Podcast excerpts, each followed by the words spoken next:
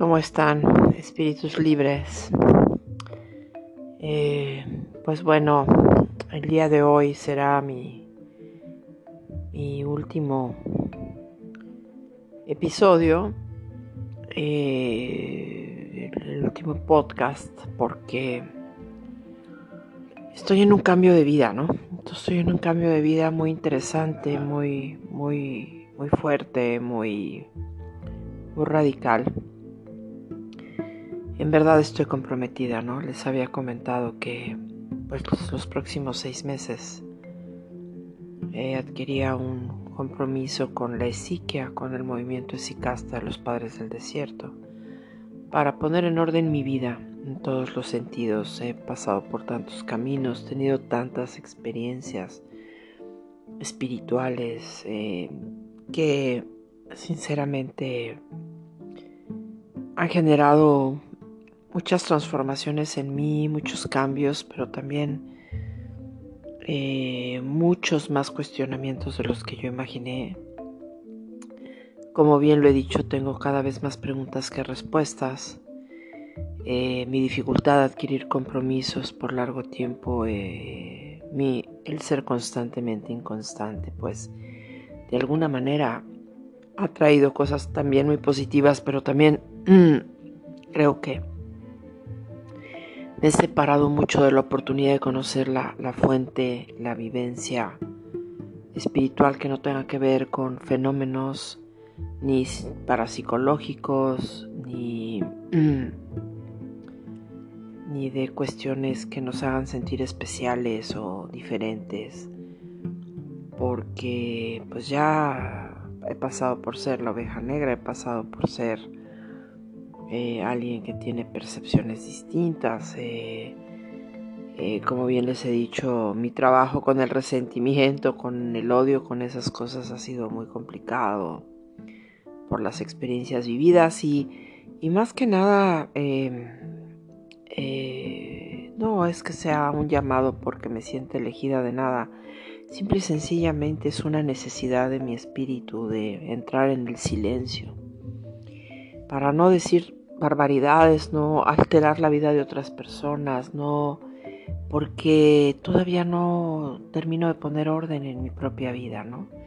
Y creo que lo más honesto en estos momentos es decirles que eh, me voy a ir como el águila al despeñadero a arrancar picos y pezuñas para poder tener un nuevo renacer. Eh, sin tantas cosas que vengo arrastrando del pasado.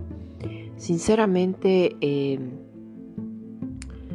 y no me quiero comprometer realmente tampoco a nada porque no sé qué vaya a pasar. Siento que voy en, realmente en la búsqueda de un cambio radical para que pueda finalmente eh, salir lo que soy, lo que realmente soy, que quizás no he querido enfrentar, no he querido trabajar en ello por, por toda la información y por todos los hábitos y tendencias que a veces uno viene arrastrando del pasado, por experiencias tanto malas como buenas, pero que finalmente uno a veces cree que sabe discernir o que tiene un discernimiento, pero yo ahora sí creo que, que ahorita y por lo cual tomo esta decisión, sí, por supuesto que existe el bien y el mal, los diablitos y los angelitos, ¿no? Que tenemos todos en nuestro interior y que vamos alimentando.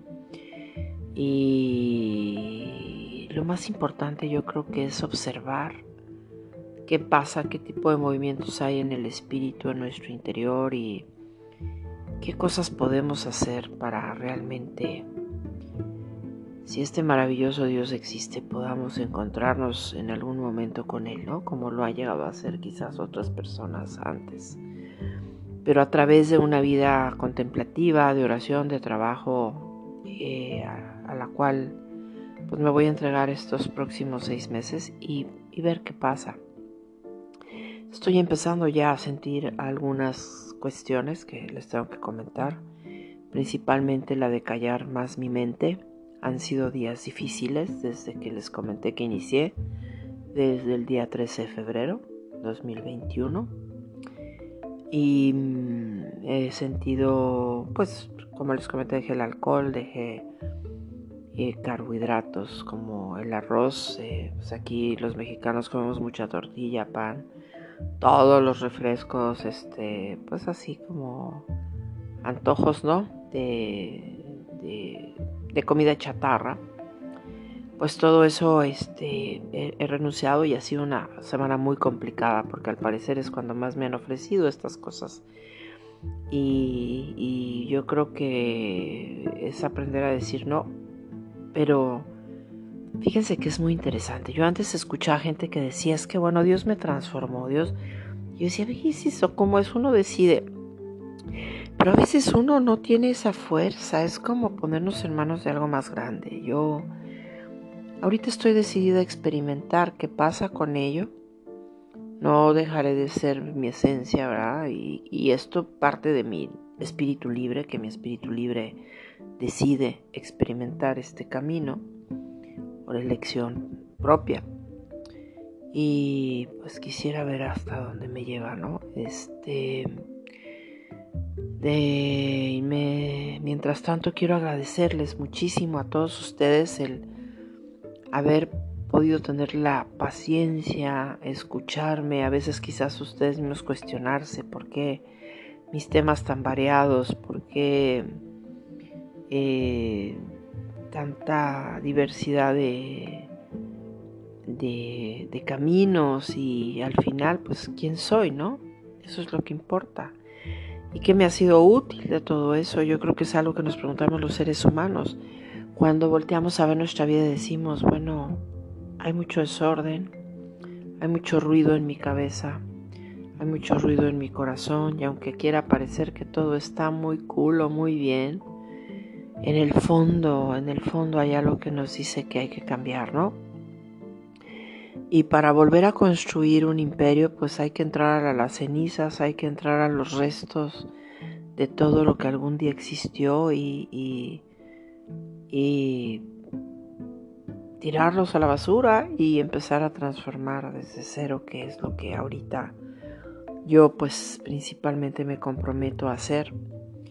No sé, de verdad, eh, hasta donde me lleve, pero de momento sé que tengo que aprender a, a ir hacia adentro, eh, a transitar este propio desierto es para poder encontrar a través del silencio y de una vida de oración centrante, contemplativa de los padres del desierto, que los pueden buscar en internet y de los esicastas que seguramente ellos podrán darles eh, mayor información que yo porque eh, no sé hasta dónde me va a llevar. Sí siento que lo voy a llevar de una forma bastante independiente a través de, los textos y en determinado momento encuentro un grupo que trabaje con ello pues me uniré a, él sin perder por supuesto mi, huella digital única, pero eh, hay algo que me dice que hay una verdad muy profunda en ese camino, ¿no?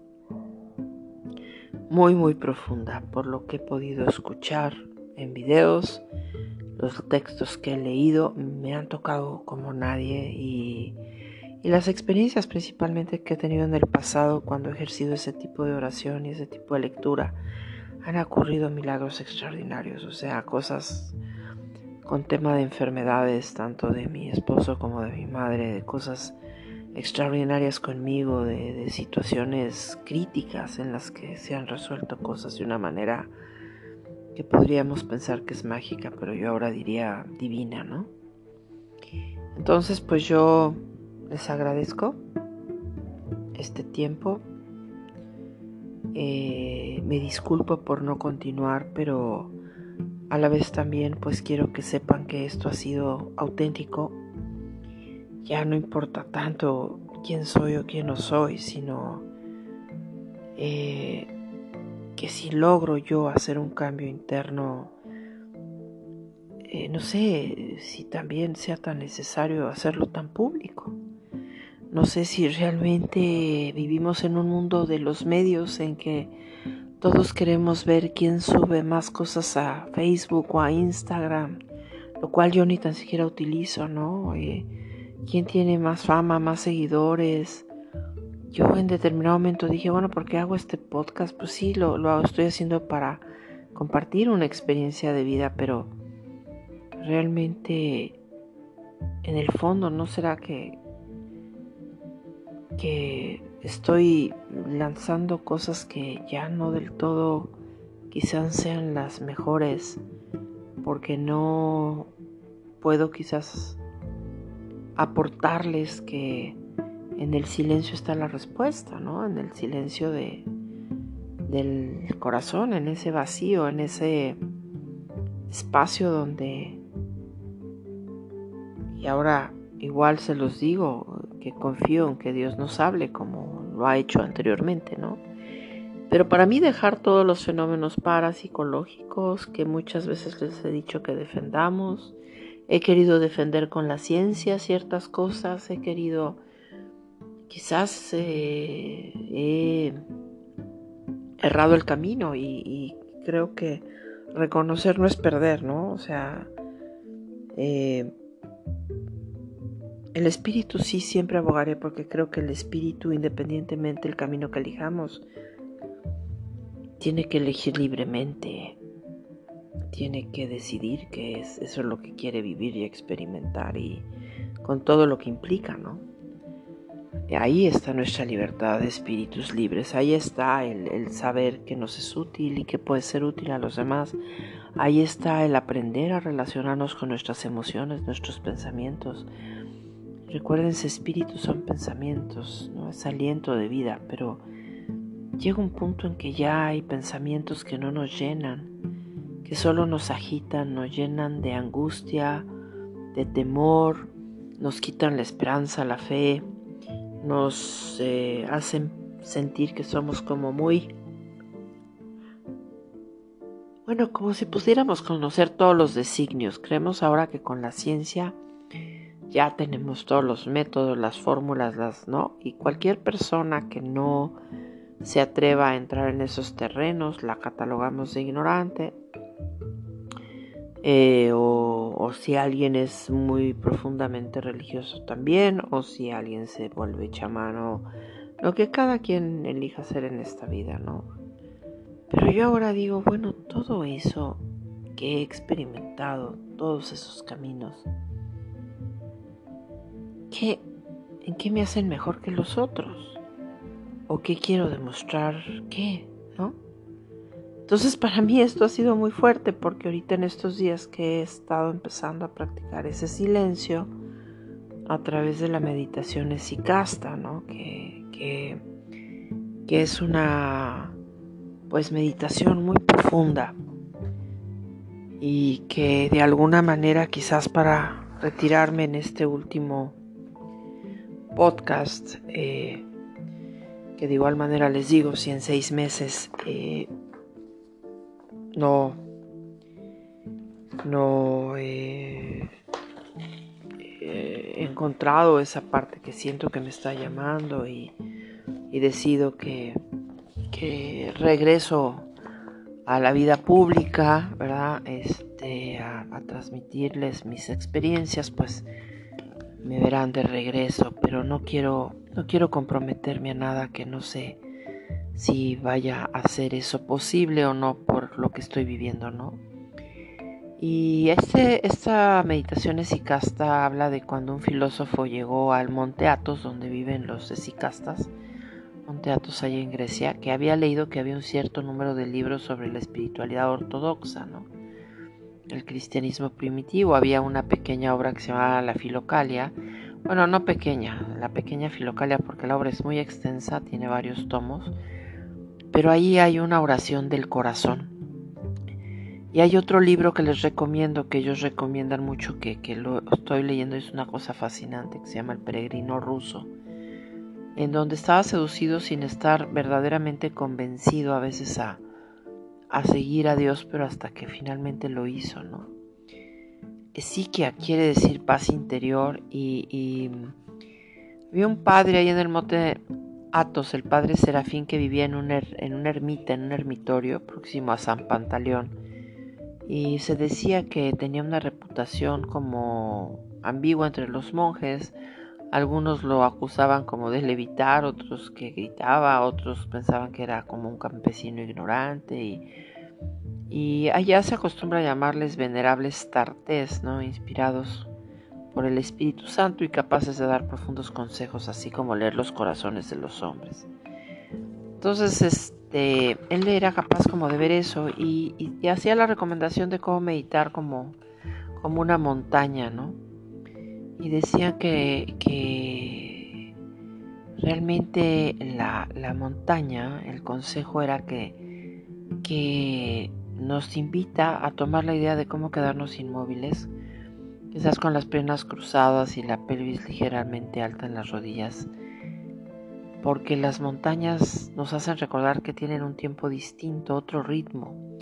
Estar sentado como una montaña es tener la eternidad delante, eso decía él, es la actitud justa, pues para el que quiere entrar en la meditación, es saber que está la eternidad detrás, adentro y delante de sí. Y entonces eh, cuando enseñaba a gente a meditar, le decía, tú eres piedra, y igual que en las montañas. Meditar como una montaña era la meditación misma del ser porque era el simple hecho de ser, estar sentado ahí como una montaña eh, antes de cualquier pensamiento, cualquier placer o cualquier dolor. Y, aquí decía pues que era tan, tan, tan importante recordar eso porque cuando aprendes tan solo a existir, ¿no? Sin tener que andar corriendo de arriba para abajo y, y encontrar esa paz en donde nos encontremos, nos volvemos montañas. Y después le dio que había que meditar, pues como pueden llamar amapola o girasol, porque giran al sol, ¿no? Entonces eh, habla de la orientación, de nuestra orientación en la vida, de nuestra orientación hacia lo bello, hacia la luz, hacia... Eh, a pesar de las dificultades que tengamos que pasar para nacer y renocer, eh, regularmente cuando nos damos cuenta de que el viento puede ser una inspiración, que es el que le da la vida de movimiento a todas las plantas y a toda la naturaleza. Nos da una gran lección de humildad, porque efectivamente la enseñanza del girasol y la amapola consistía en que es fugaz, o sea, es frágil, florecen y se marchitan. Y entonces así podemos empezar a comprender que vivimos en pautas y en estaciones distintas y yo creo que después de pensar en la meditación de la montaña que enseña el sentido de la eternidad, la amapola enseñaba la fragilidad del tiempo. El meditar es conocer lo eterno, la fragilidad del instante, amar en tiempo en que se nos ha dado amar gratuitamente y hacerlo no, no solo porque sí, porque Así florecen las amapolas y las plantas y las flores y todo. O sea, eh, aprendemos a meditar sin tanto objetivo, tanto beneficio personal, sino por el placer de ser y de amar esa luz y, por eso en sí se dice que el amor tiene su propia recompensa, ¿no? Eso decía San Bernardo, decía la, la rosa florece porque florece, sin un porqué, decía. Y la montaña florece en la amapola. Ha habido mucha gente que lo piensa o, en el girasol, pero al final son hermanas, ¿no? Eh, creo que aquí es importante que una vez que podemos tener una orientación, después de estar firmemente sentados como la montaña y cimentados, y girar a una orientación como la amapola y el girasol, podemos empezar ya a analizar y a meditar cómo se medita como océano porque en el océano, ¿qué pasa? Ya no es un ritmo profundizado de la respiración de quien levantes, la gota de agua que conserva su identidad y sin embargo es sabia, es ser una con el océano. He aprendido que igualmente, sin importar que las olas estén en la superficie no, eh, lo más importante aquí es que la existencia es un mar lleno de olas que no cesan, y que de este mar la gente normal solo percibe olas, pero mira cómo las profundidades del mar aparecen en la superficie innumerables olas, mientras que el mar realmente queda oculto antes de esas olas. Entonces el que escucha atentamente su respiración, eh, pues no está tan lejos de Dios, es lo que dicen ellos, ¿no? Ahora meditar como un pájaro, pues es que ya estamos sobre el cimiento de la montaña, ya nos orientamos hasta la luz como la amapola. Ahora, respirar como un océano todavía, dijo el padre Serefín, es aprender a meditar como un pájaro. Como el pájaro, desde donde eh, escogía el momento para arrullarse con palabras tiernas, ¿no? Como preguntó el viejo monje qué significaba todo aquello y si esa comedia iba a durar mucho. El de la montaña, la amapola, el océano podían pasar, aunque no pueda preguntarse qué hay de cristiano en todo ello, pero proponer ahora a este pájaro lánguido que se convierta en un gran maestro de meditación no estaría fácil, ¿no? Porque el padre Serafín explicó que en el Antiguo Testamento la meditación se expresa como la raíz traducida en general del griego meletán y en latín por meditar y meditatio. En su forma primitiva la raíz significa murmurar a media luz, a media voz, que eso casi no nos lo enseñan, nos enseñan a repetir los mantras eh, o las oraciones, pero también se emplea para designar otros gritos de animales. El rugido del león, las golondrinas, pero también el gruñido del oso.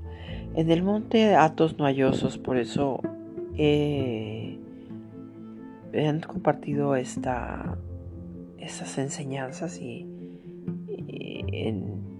a través de los, pues, los padres del desierto, los que han hecho todo esto, los cristianos primitivos, y a través de estos escritos uno puede ir llegando. Ellos repetían mucho la frase Señor ten piedad, Cristo ten piedad.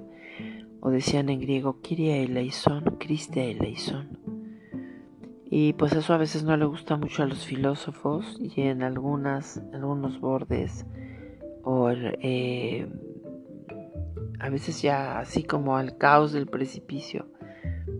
Es importante recordar que hay una oración que de todo nos salva, que es Kyrie eleison. Christie Leison.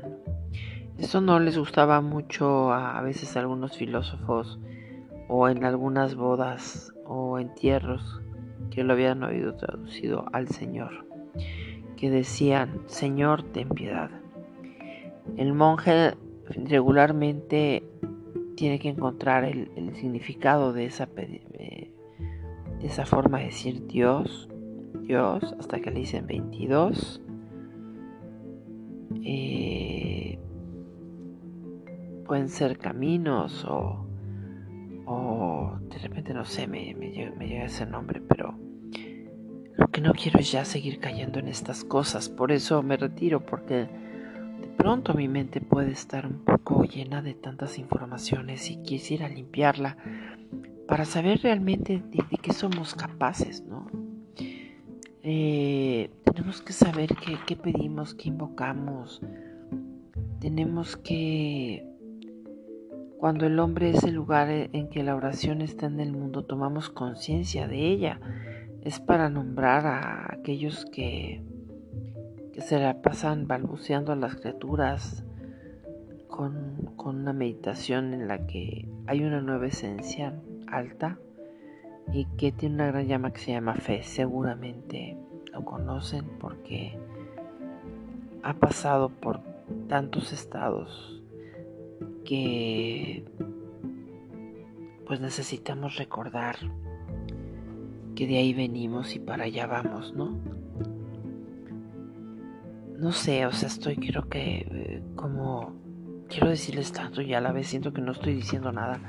Quizás esto es algo que me está pasando porque porque lo más importante son los hechos y las acciones y lo que podamos hacer con nuestras vidas. Em, creo que es pensando en en que ahorita por ejemplo hace un momentito me enviaron que en el Génesis decía Abraham que está dispuesto a sacrificar hasta su propio hijo a mí eso siempre se me, me pareció una aberración no porque sean que todo es de Dios, todo es por Él y para Él. Meditar como Abraham es como adherirse a la fe de lo que trasciende el universo y es practicar la hospitalidad, interceder por la salvación de todos los hombres, es olvidarse de uno mismo y romper los más largos legítimos. Porque eh, uno, pues es quien es y, vamos ahí eh, buscando dejar tanta huella. A veces nos banalizamos demasiado. Yo, en lo personal, me pregunto qué estoy haciendo. Y aquí es importante ver qué nos pide, qué nos pide el Espíritu, porque hay una oración que es más así. Estoy buscando que les puedo compartir más, pero creo que ya estoy hablando de más. Pero les dejo con la oración de Jesús, Señor, ten piedad, Cristo, ten piedad, que eso pido yo hoy, porque necesito transformar mi vida y creo que más que nada es recordarle a la gente que lo que vive aquí, lo que vive nosotros, ese es el espíritu, ¿no? Esa zarza ardiente que, que a veces tenemos que ir a apagar porque eh, creemos que la podemos apagar, pero si vamos hacia adentro, esa misma zarza eh, de tantas experiencias, emociones pasadas, pues va a decidir empezar a quemar todo lo que ya nos sirve. Entonces, yo creo que aquí lo más importante es qué quieren ustedes. ¿Por qué buscan este tipo de, de podcast? ¿O por qué hasta ahorita han decidido seguir esto, pregúntense, como lo estoy haciendo yo y lo he hecho mucho y aunque me duele en el alma decirles adiós, porque de verdad me duele, hoy es una despedida un tanto triste, pero a la vez gozosa porque quiero encontrar en este camino de qué manera puedo yo transformar mi vida con fe y confianza para poder realmente dar algo. Y sí, pues fe es la certeza del bien, así que seguiré con ella todo el tiempo. Y pues les agradezco mucho nuevamente que hayan acompañado a esta loca en sus delirios, ¿verdad? Y gracias por ser tan linda. Gracias por ser tan lindos todos ustedes y gracias por por haber llegado hasta aquí. Me despido, espero sea un hasta pronto. Y ser no, eh, pues ya no estoy buscando llenar huecos, la verdad, estoy buscando encontrar respuestas verdaderas para, para sentirme más en paz y encontrar esa calma, esa parte de poder ser imperturbable, ¿verdad? Para poder actuar de la forma más correcta, siempre poder ayudar cuando se requiera poder saber decir sí o no ante cualquier situación y, y que todo salga de, en base al espíritu. Entonces, pues muchísimas gracias por haber llegado hasta acá. Les deseo una muy buena vida. Que hagan lo que hagan y estén donde estén, sean felices. Busquen el gozo. Busquen vivir en plenitud. Eh, y, y que todo les salga estupendo y maravillosamente bien. Y por favor vayan por sus sueños, vayan por todo aquello que les mueve el alma. No dejen que nada ni nadie los aleje de lo mismo. Entonces, pues, primero que nada, yo agradezco una y mil veces este acercamiento tan fuerte con, con, con estas creencias. Eh, y también agradezco pues el acercamiento con ustedes. Y se dan cuenta, ya me siento muy repetitiva, estoy como que necesito modificar tantas cosas. Necesito volverme más clara en mi manera de hablar, esto volverme pues transformarme con el águila y quizás hablar muchísimo menos, muchísimo menos, para poder ser más concisa y más puntual en mis comentarios, en mi forma de comunicarme con ustedes los otros que que estamos en una búsqueda constante de, de dicha, de felicidad, de abundancia en todos los sentidos y la cual sigo diciéndolo creo que sea sí creo que sea posible pero depende de cada quien que quiera hacer a un lado para que pueda venir lo nuevo y depende de cada quien cómo queramos mantener esta sonrisa maravillosa diciendo que aquí no acaba, aquí tan solo es un nuevo comienzo, un nuevo principio. Y espero que así sea para todos y cada uno de ustedes. Así que gracias, que estén muy bien y bye bye.